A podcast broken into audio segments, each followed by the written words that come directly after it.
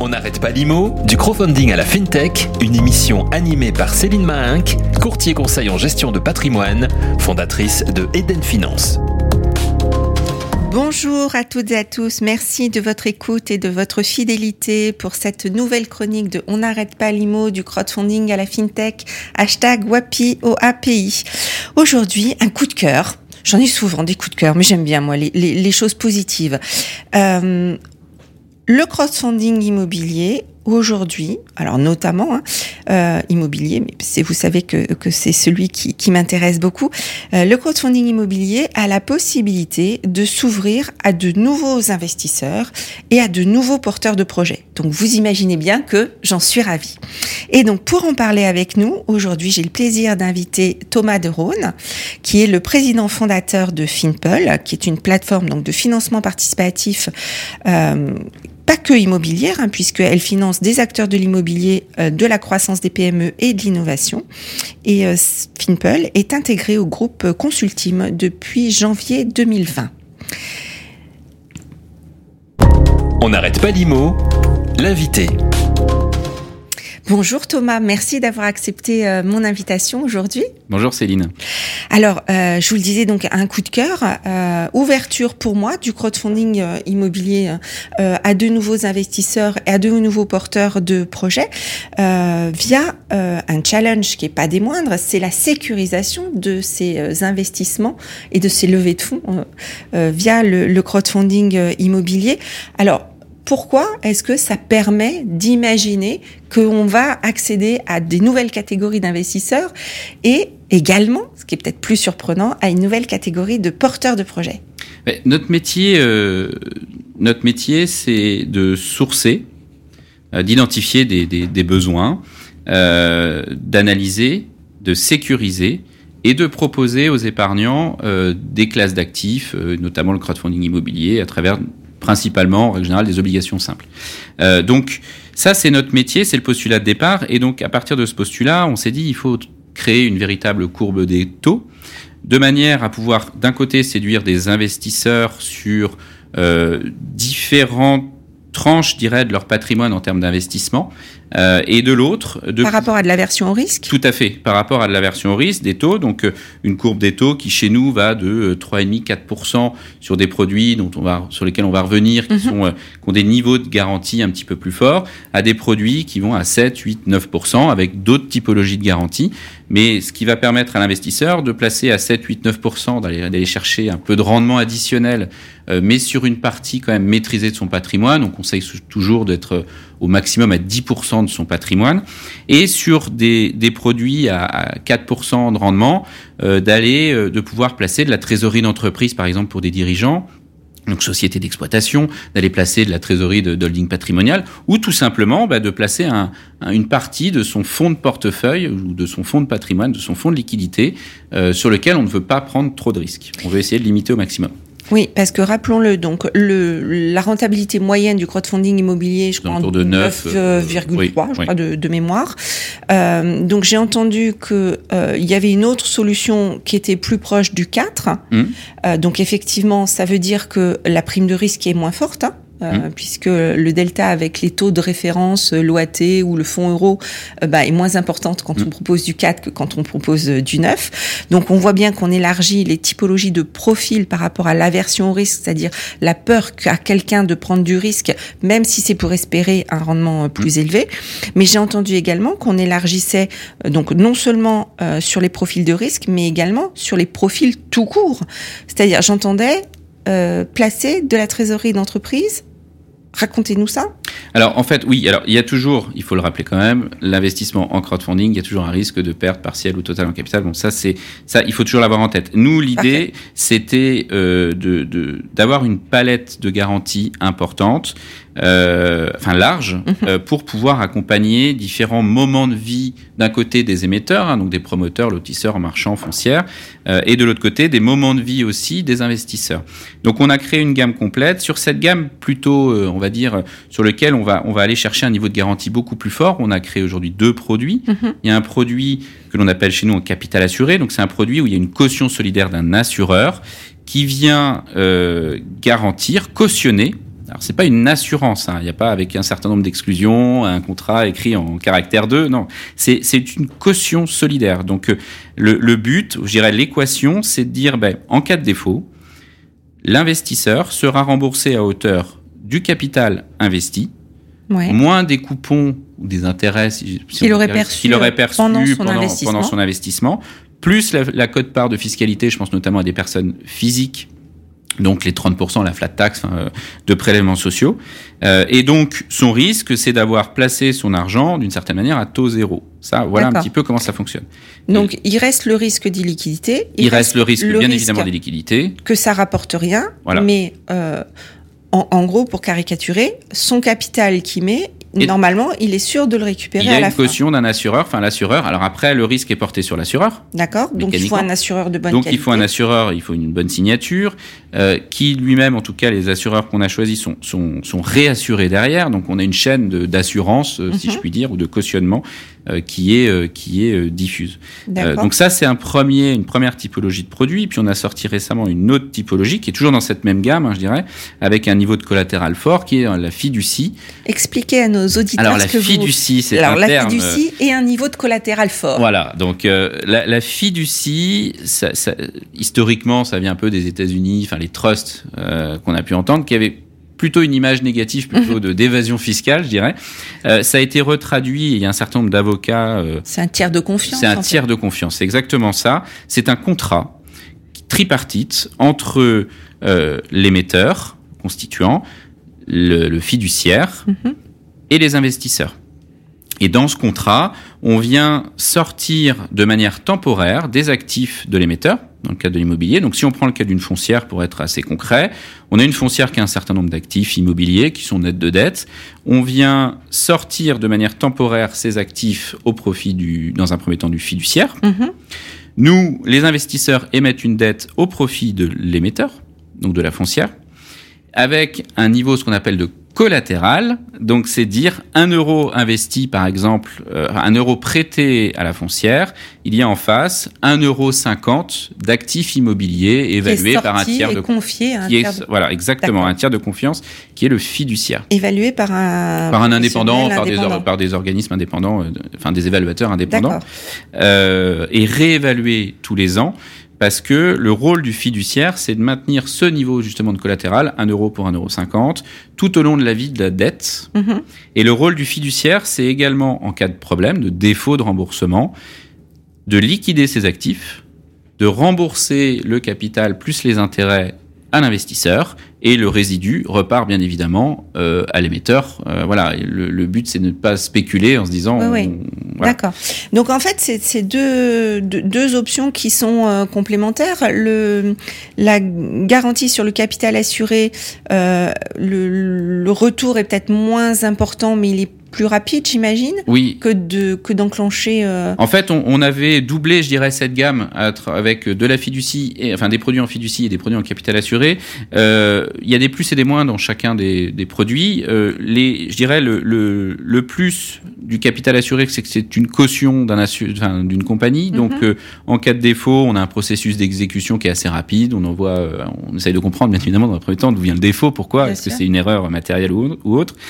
si c'est un vrai sujet, euh, on envoie un recommandé euh, et l'assureur va euh, indemniser, je dirais, l'investisseur dans, dans, une période d'un mois, un mois et demi. D'accord. par contre, il sera indemnisé qu'à hauteur du capital investi. Voilà. Euh, de l'autre côté, la fiducie, c'est un processus qui forcément sera un peu plus long en cas de défaut, parce qu'il faut laisser le temps comme fiduciaire. Euh, oui, 6, 8 mois, ça dépend un peu des actifs que l'on peut avoir en face. Faut laisser On n'est pas obligé d'attendre une mise en redressement, hein. c'est pas Non, alors la fiducie euh, est totalement... La, la force, et c'est pour ça que c'est euh, souvent nommé comme une, une sûreté quand même importante, c'est que le temps de la dette euh, les actifs qui sont présents dans, cette, dans ce contrat euh, sortent du patrimoine de l'émetteur. Donc, l'action peut être euh, entre guillemets immédiate. Après, voilà. Après, c'est le temps de liquider, de vendre, de céder les, actifs, pour rembourser les investisseurs. Donc il faut leur laisser Exactement, le, temps. D'accord. Quels pourraient être les pièges dans un contrat de fiducie Alors il y a un certain, il faut il faut bien étudier le contrat. Nous bien évidemment, alors on, l'a bien étudié et les contrats qu'on propose sont l'erreur est humaine, mais on a quand même ficelé. Il faut faire attention parce que typiquement, ce qu'on a pu voir dans certains contrats de fiducie, c'est une petite clause qui peut paraître un peu anecdotique, mais c'est euh, si l'émetteur, euh, en fait, un contrat de fiducie, il y a un certain nombre de professions réglementées hein, qui interviennent pendant la vie, je dirais, de ce mhm. contrat.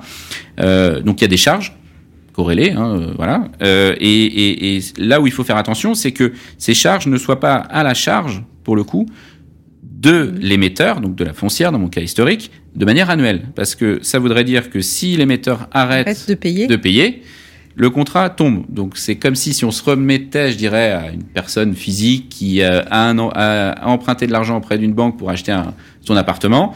Euh, sur lequel il y a une hypothèque, c'est comme si on devait payer cette hypothèque tous les ans. Puis un jour on se dit ben non j'arrête de payer mon hypothèque donc mon donc l'hypothèque saute. Et la banque a plus de prix. La banque a plus de voilà donc ce serait un peu aberrant. Oui effectivement. Donc, ça fait partie des choses qu'il faut bien regarder dans les contrats. Nous, c'est les contrats, on les a travaillé. Aujourd'hui, on a travaillé avec le cabinet Ravé, qui est un des, des, des, grands cabinets euh, dans le domaine de la fiducie, euh, pour mettre en place un contrat qui, qui sécurise au maximum, bien évidemment, euh, l'investisseur dans le cadre de son investissement. D'accord. Euh, donc, alors l'autre inconvénient pour une certaine population d'investisseurs, ça va être la différence de rentabilité, forcément. Mais bon, là, on a on, on a compris, on l'a dit hein, d'emblée que c'était pour capter, pour intéresser d'autres typologies d'investisseurs. On peut revenir sur la trésorerie d'entreprise? Alors l'idée, c'est voilà, c'est d'offrir. Aujourd'hui, on, est quand même dans un monde qui bouge. Euh, qui est de plus en plus compliqué pour euh, que ce soit des, des chefs d'entreprise ou des épargnants, quels qu'ils soient. On a un niveau d'inflation qui commence à devenir euh, sérieux. donc tout ce qui est en dessous de, de, de 3, 3,5% de rendement, euh, ben on, est en train de, brûler progressivement son capital. Donc il faut trouver des solutions sur lesquelles on est aujourd'hui normalement obligé de prendre un petit peu de risque si on veut chercher un peu de rendement. Mais l'idée c'était de trouver un peu un équilibre dans le couple rendement-risque entre euh, un certain niveau de rendement et un certain niveau de, gestion de son risque. Donc euh, aujourd'hui, je dirais ce qui va satisfaire, enfin l'idée derrière tout ça, c'est d'aller chercher quand même un peu de rendement avec un niveau de risque plutôt un peu plus maîtrisé qu'à la normale. D'accord.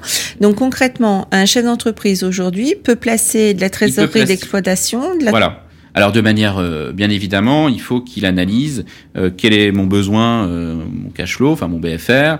je me garde un matelas de trésorerie sur des comptes à terme, parce que, enfin court terme. Pourquoi? Parce que encore une fois, il y a un risque d'illiquidité. C'est pas nos produits sont pas liquides.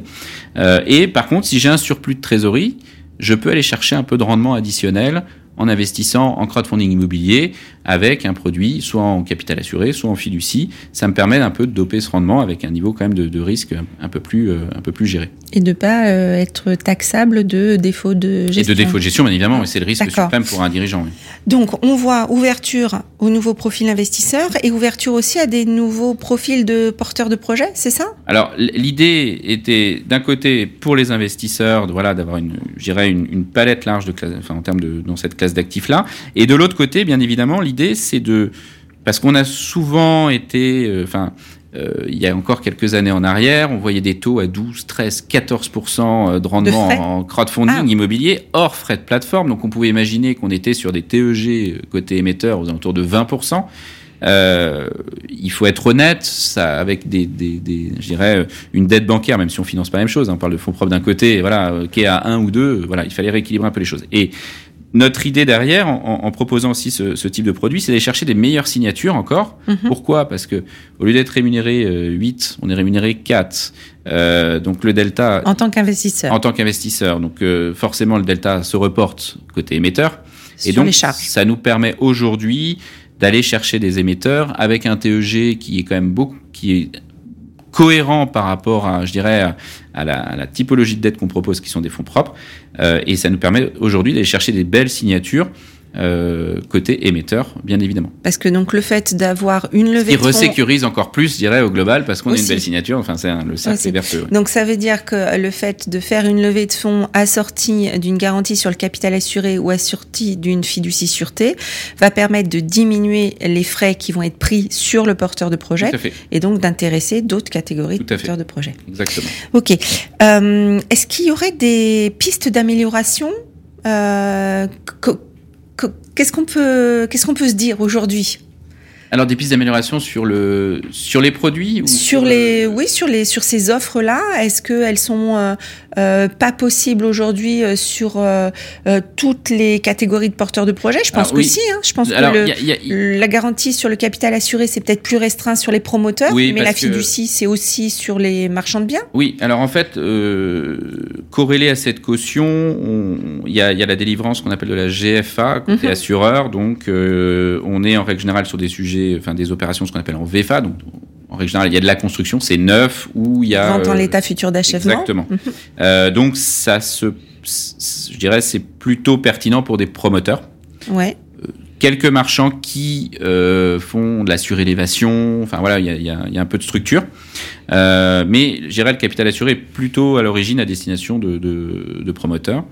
Euh, alors que la fiducie, il faut un émetteur qui a, qui, enfin, il faut que cet émetteur ait des actifs nets de dette ou quasi nets de dette. Donc là, ça peut fonctionner sur euh, un marchand de biens qui a, euh, je dirais, qui s'est constitué un patrimoine immobilier à côté, euh, ou un promoteur qui a, qui a des actifs. Et ça fonctionne particulièrement bien quand même pour des foncières pas des jeunes foncières, mais des foncières qui ont déjà un certain nombre d'années d'expérience ou de quelques générations, parce que les foncières, pour le coup, ont des actifs qui sont euh, quasi nets de dette dans leur, euh, dans leur patrimoine. D'accord. Donc en fait, on attend euh, les nouvelles catégories d'investisseurs, euh, ceux qui sont peut-être un peu plus averses au risque, pour se rendre compte que le crowdfunding moyen immobilier d'essayer, peut être voilà, une ça- ça solution. peut- voilà, tout à fait. Certaines typologies de chefs d'entreprise pour Mm. placer de la trésorerie d'exploitation entre guillemets en surplus, et puis euh, des nouveaux porteurs de projets euh, euh, qui euh, qui sont plus aguerris euh, en termes de de métiers euh, immobiliers et qui euh, trouvaient le crowdfunding un peu cher jusqu'à maintenant. Exactement. Voilà. On On, ouvre le champ des possibles. Super.